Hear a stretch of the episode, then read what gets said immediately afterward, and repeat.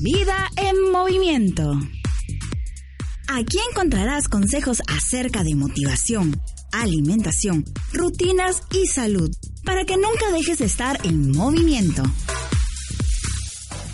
Hay espacio para todos, para los que están pensando en dar ese paso, los que recién estén iniciando una vida deportiva y los que ya mantienen este tipo de vida. Tu cuerpo es un templo. Cuídalo y escúchanos. Será un reto que valdrá la pena, porque estaremos donde tú estés para lograr ese objetivo. Vida en movimiento. Episodio 4. Lo que no se habla del gimnasio. Bienvenidos amigos al cuarto episodio de Vida en Movimiento. Mi nombre es Gretel y hoy los volveré a acompañar para activar tu vida en movimiento. Les traemos cuatro temas interesantes de los que casi nunca o nunca se habla. ¿Se debe entrenar cuando estás en esos días? ¿Qué tanto aporta o afecta el entrenamiento en una persona embarazada? ¿Existe el bullying en el gimnasio? ¿Los anabólicos te pueden causar la muerte? Todo eso y mucho más en nuestro episodio de hoy. Estos temas los vamos a tratar con el apoyo de nuestros especialistas invitados, quienes van a dar respuesta a todas nuestras interrogantes sobre lo que muy pocas personas se atreven a hablar, pero que son importantes para quienes ya tomaron la decisión de llevar a cabo una vida saludable. En esta oportunidad nos acompañan el ginecólogo Edgar Farfán Palacios, los entrenadores personales Miguel Antonio Cisniegas y Walter Lamadrid y el atleta IFBB Hugo Vega. Ahora engánchate y pon tu vida en movimiento.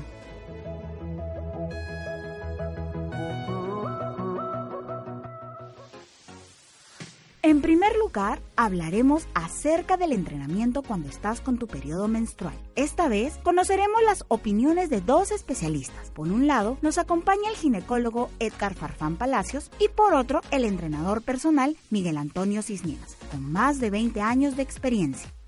Doctor Farfán, ¿cómo afecta realizar el ejercicio físico mientras está con el ciclo menstrual? Tendré que comentarles que el ejercicio físico leve o no muy extenuante más bien va a tener un efecto positivo en relajar a la paciente, dado que en la menstruación, en el ciclo menstrual, hay cierta tensión.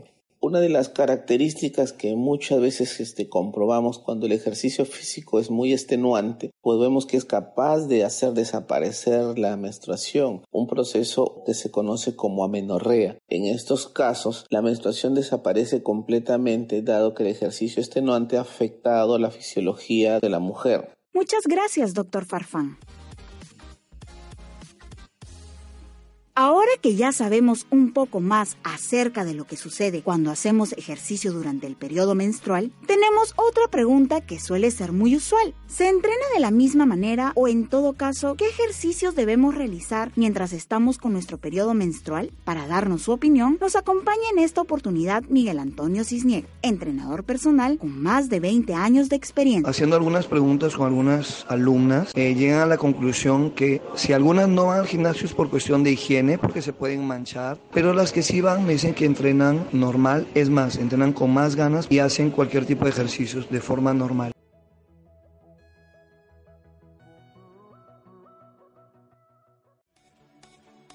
El segundo tema tiene que ver con todas aquellas mujeres que gestando optan por ir al gimnasio. ¿El entrenamiento en el gimnasio es riesgoso o por el contrario aporta beneficios? Para resolver nuestra duda, el especialista en ginecología Edgar Farfán nos responde. En el primer trimestre, si es que no hay ninguna patología propia, se puede realizar el ejercicio que viene realizando habitualmente la mujer. Dentro de los ejercicios pues, más recomendados es la natación. En el segundo trimestre y en el tercer trimestre, dado que el bebé, el producto de la gestación va creciendo, van aumentando los riesgos al hacer ejercicio. Dentro de los principales riesgos pues es sangrado, la ruptura prematura de las membranas, con las consiguientes complicaciones que esto trae. ¿Afecta a la formación del bebé el entrenamiento en el gimnasio? Nuestro especialista, el doctor Farfán, nos sigue comentando. Esto no es así. Más bien tiene un efecto positivo en el embarazo, dado que favorece un mejor desarrollo del sistema cardiovascular. El ejercicio en sí Si queremos darle alguna relación con la formación del embarazo, sería por un efecto secundario dado que en, los últimos periodos del embarazo el hacer ejercicio puede causar ruptura prematura de las membranas y al disminuir la cantidad de líquido amniótico puede adoptar posiciones viciosas que hacen que las articulaciones no se desarrollen adecuadamente.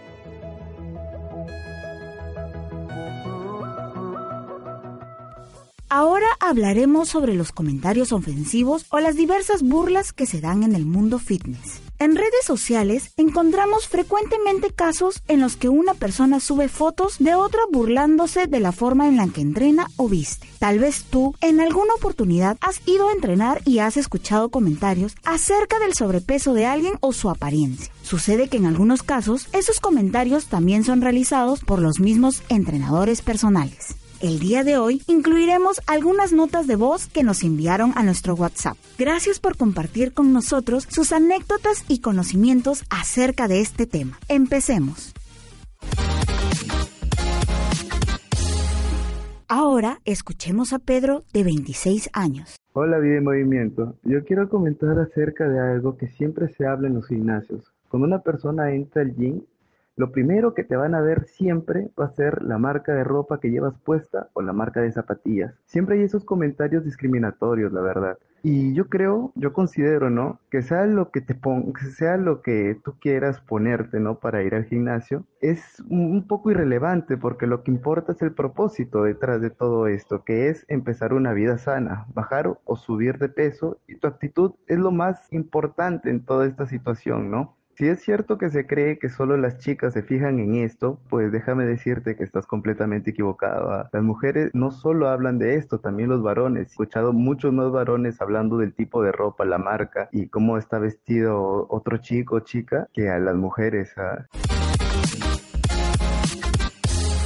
Escuchemos a Clara de 24 años. Respecto a las burlas del gym, les quería comentar que yo sí he sido testigo de eso y no solo una vez. Por ejemplo, en una ocasión vi que un entrenador se puso a comentar a otro que la chica que se acaba de ir no iba a durar ni una semana. Todo en tono de burla, de mofa y súper grosero. Creo que los entrenadores deberían ser más profesionales en su trabajo.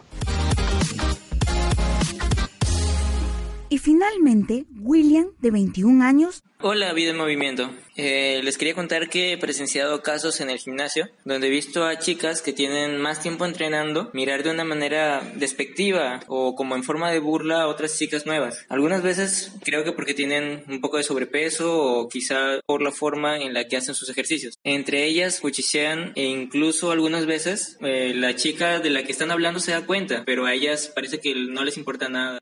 Creo que siempre encontrarán gente así en los gimnasios, pero probablemente lo mejor solo sea ignorar esa clase de comentarios. De la misma manera, hemos querido conocer la opinión de profesionales en el ámbito del entrenamiento físico. Por ello, contamos con la participación de Walter Lamadrid, entrenador personal con seis años de experiencia y con certificaciones como en Brasil, México y Colombia.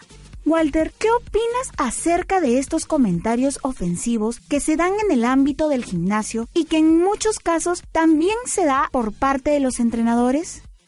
Las burlas son de parte de todo el mundo. Es un tema de egocentrismo. Son personas superficiales, personas que simplemente han perdido la noción del verdadero sentido de las cosas. Ahora, si es por parte de un entrenador pésimo, falta de, de ética. Un entrenador te debe ayudar. Un entrenador tiene que cuidar de ti.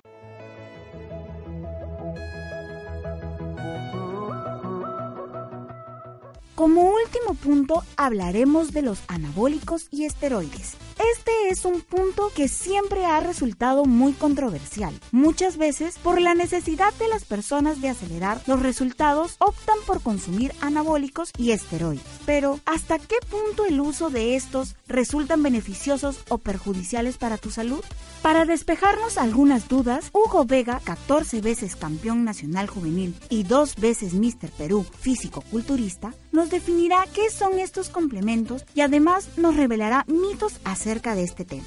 Hugo, ¿qué son los anabólicos y qué efectos secundarios te puede dejar su consumo? Los esteroides anabólicos son hormonas producidas artificialmente, de forma de píldoras, geles, cremas o inyecciones. Son iguales y similares a los androgénicos, las hormonas masculinas del cuerpo, que es la testosterona. Si bien es cierto, la testosterona es principalmente una hormona masculina madura. Los cuerpos de las muchachas producen cantidades más bajas. La testosterona ayuda a generar tejido muscular, promueve los rasgos masculinos que los muchachos desarrollan durante la pubertad. Cuando tú usas esteroides como el desarrollo de tu testosterona natural y artificial, aumenta como el cambio de voz, el crecimiento de vello facial. Los niveles de testosterona también pueden afectar el nivel de agresividad de una persona, si en todo caso tu sistema nervioso es alterado. Bueno, en todo caso, los esteroides tienen que ir de la mano de una alimentación saludable, deportes de contacto, gimnasio funcional y algunos de artes marciales. Y Hugo, coméntanos, ¿cuáles son las consecuencias del uso de estos? Las consecuencias de un ciclo anabólico en realidad son graves. Puedo mencionarte algunas de ellas, que es el acné, caída de cabello o calvicie prematura, aumento de peso, cambios de humor, bueno, la agresividad, problemas para dormir, que es el insomnio anabólico, tensión arterial alta, más probabilidades de lesionarse los músculos y los tendones, problemas de crecimiento, mayor riesgo de desarrollo de enfermedad cardíaca, coágulos de sangre, accidentes cerebrovascular y algunos tipos de cáncer. En el riesgo de las mujeres, el mayor crecimiento de vello en el rostro y en el cuerpo, desarrollo de sus rasgos masculinos, como la voz más grave, pérdida de las características del cuerpo femenino, como la reducción de tamaño de los senos. También que se le va a crecer el clítoris, sus cambios de ciclo menstrual no son los mismos. También hay algunos riesgos para los muchachos que es la atrofia testicular, achicamiento de los testículos, porque como estás generando tanta testosterona, los testículos, que es el eje, se encogen. El desarrollo de los senos también, llamada genoquemasia, que le sale como unos senos en las tetillas, en los pectorales. Crecen como si fuera grasa y esas bolitas le duele a las personas que consumen esteroides. La impotencia, imposibilidad de tener una erección. Y lo más feo, creo yo, que es la reducción del reencuentro de espermatozoides e infertilidad. Eso es lo más riesgoso para todos. Y finalmente, Hugo, ¿hay riesgo de muerte por consumirlos? Claro que hay un riesgo. Toda persona que consume la mayoría de deportistas o fisiculturistas como yo sabe que al estudiar esteroides va a cometer algo que solamente una persona disciplinada puede hacerlo, ya que si no tomamos en cuenta las pautas que nuestro preparador o preparadora o profesional te lleve de la mano, puedes tener problemas cardiovasculares, incluyendo ataques de corazón y al cerebro. Incluso también en atletas menores de 30 años. Los esteroides contribuyen al desarrollo de enfermedades cardiovasculares, en parte porque alteran los niveles de las lipoproteínas que llevan un colesterol en la sangre. Bueno, los esteroides particularmente son orales y otros inyectables pero se dice que los inyectables son un poco menos hepatotóxicos que los orales. Pero en el hígado, el abuso de los esteroides ha sido asociado con tumores. El hígado es el que absorbe todo el ciclo anabólico. Depende de tu hígado, ¿Qué probabilidades de que un ciclo te salga bien de esteroides? ¿Y qué probabilidades de muerte o, dañino en tu cuerpo contengas? Bueno, en la piel provoca acné, quistes, pelo grasiento, infecciones. Los abusadores que se inyectan esteroides anabólicos también utilizan técnicas no estériles para inyectarse o comparten agujas contaminadas con otros abusadores bueno, la mayoría de los esteroides están fabricadas ilegalmente. Bueno, estos factores ponen en riesgo a miles y miles de jóvenes. Se puede contraer el VIH por la forma de las inyecciones o de repente algún programa que esté afectado o infectado también te puede causar la misma infección que lo que está usando. Lo importante es que tienes que tener una disciplina para llevar un programa muy delicado, de verdad.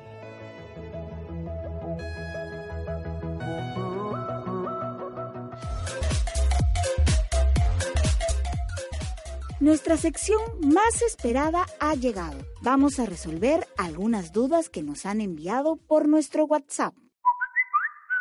Hola Vida en Movimiento. Quiero comentarles que tengo una duda. ¿Es cierto que el ejercicio ayuda con los calambres menstruales? Según el portal de El Espectador especializado en salud, durante la menstruación, la reacción más común ante el dolor debería ser el ejercicio, ya que éste puede calmar y reducir la incómoda molestia, pues el ejercicio propicia en las mujeres una sensación de relajación y evita la retención de líquidos en su cuerpo. además, produce una mayor cantidad de endorfinas, sustancias químicas liberadas por el cerebro que tienen la posibilidad de reducir la sensación de dolor, levantar el ánimo, relajar los músculos y mejorar la circulación de la sangre.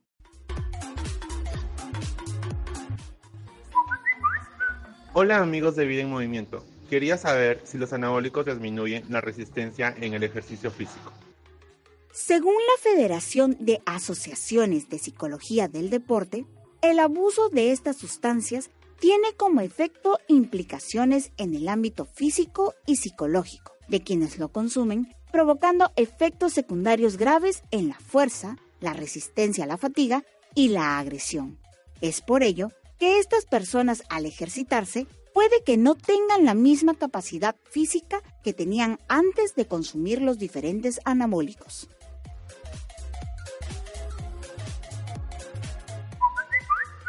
Chicos de Vida en Movimiento, ¿cómo están? Quería decirles que sus programas son muy interesantes y en este caso quería hacerles una pregunta. ¿Una mujer puede correr si está embarazada? El deporte durante el embarazo tiene beneficios para la madre y el feto. Según el especialista José Rubio Baltueña, salir a correr es totalmente compatible con el embarazo, siempre que la mujer esté acostumbrada y tenga una rutina previa. Puede seguir haciéndolo sobre todo en el primer y en el segundo trimestre.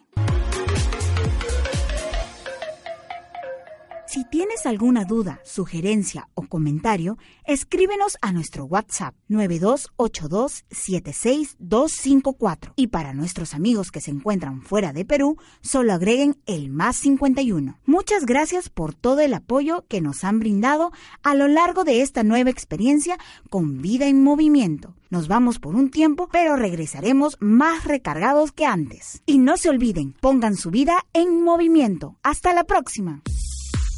Vida en movimiento. Aquí encontrarás consejos acerca de motivación, alimentación, rutinas y salud para que nunca dejes de estar en movimiento. Hay espacio para todos, para los que están pensando en dar ese paso, los que recién estén iniciando una vida deportiva y los que ya mantienen este tipo de vida. Tu cuerpo es un templo Cuídalo y escúchanos. Será un reto que valdrá la pena, porque estaremos donde tú estés para lograr ese objetivo. Vida en movimiento.